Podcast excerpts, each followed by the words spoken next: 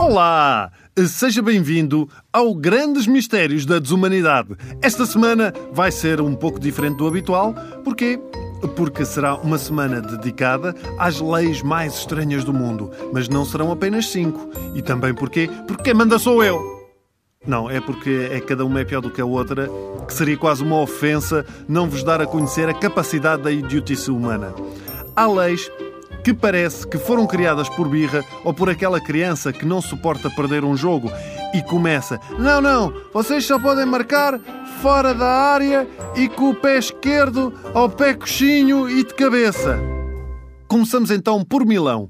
Um amigo meu foi a esta bela cidade italiana e todas as fotos que me mostrou estava a sorrir. Ao pé dos monumentos a sorrir, a passear a sorrir, a subir as escadas a sorrir, atropelado por uma vez para sorrir. Isto porquê? Porque em Milão há uma lei do século XIX que obriga as pessoas a sorrirem constantemente em espaços públicos. Senão, podem ser multados. Lei impossível de aplicar em Portugal, mas por outro lado, bastante rentável. Bastava perder o Benfica, como aconteceu a semana passada, pumba! Alguns 6 milhões a entrar no cofre no dia a seguir. Mas quer dizer, uma pessoa tem de andar sempre de sorriso na cara?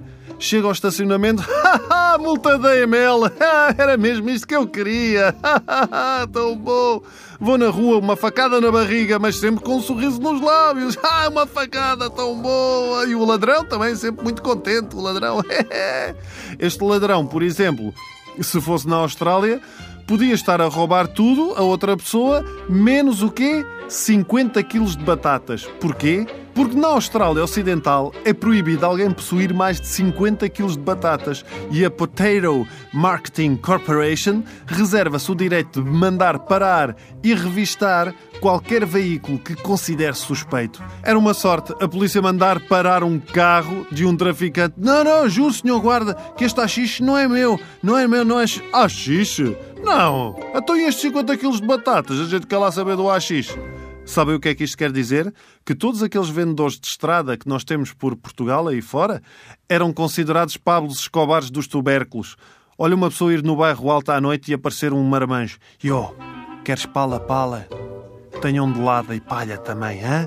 Se bem que a batata palha a malta que fica a bater mal. Mas na boa, que isto é mesmo batata, batata da boa, boa. Não é fécula nem sêmula, não, não. A sério, acredita, não é fécula nem sêmula, nem essas tretas, é batata. É batata.